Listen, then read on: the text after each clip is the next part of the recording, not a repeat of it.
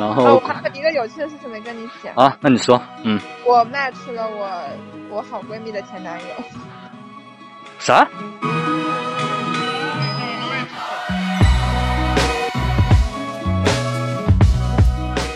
十月二十九号的晚上，我在和朋友聊天的时候聊到圣诞的话题，然后我们都说今年的圣诞不想一个人过了，但是我们都是单身，该怎么办呢？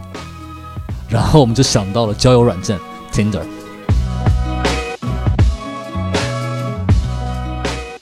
进入社会后，你会发现自己的社交圈逐渐变窄，除了因为工作上认识的人之外，大家好像能够认识潜在交往对象的机会变得非常小。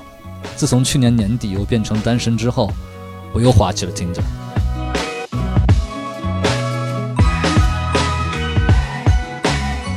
年龄越大，你就会越发觉得亲密关系是一个非常复杂的课题。很多时候，并不是我们不想开始一段关系，而是不知道怎么开始，或者说即使开始了，也不知道该怎么维持下去。在大城市的单身青年人，或多或少都会感到一种无法排解的孤独，尤其是过节的时候。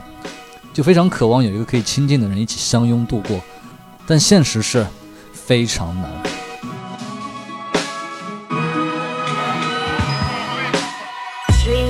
然后那天晚上，朋友说，不如我们来做一个实验，看能不能通过滑 Tinder 认识可以一起过圣诞的人。而留给我们的时间只有二十多天，我们都觉得这是一个不太靠谱的、不可能完成的任务，但是我们还是想试一试。然后经过朋友的同意，我们决定把这二十多天的经过记录下来，做成播客。我我我我为了展开这个实验，我还把那个把一起过圣诞嘛，直接写到了资料里。然后我一开始写在放在最前面，你知道吗？就是资料第一行。但我觉得这样是不是会觉得哇，有点太扎眼了？然后我又我又改到了最后一行了。然呃，后我也到了，我也加到最后一行了。我们能不能找到一起过圣诞的人呢？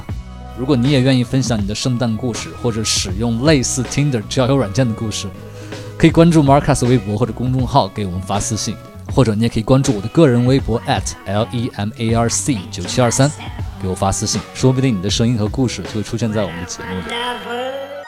所以我因为因为有这个实验，我最近滑的相对多。我最近我今天太忙，我都没怎么滑，我一会儿回去缓一缓。欢迎你收听这档播客节目，让我们一起来看看这个实验的结果，我们也很期待。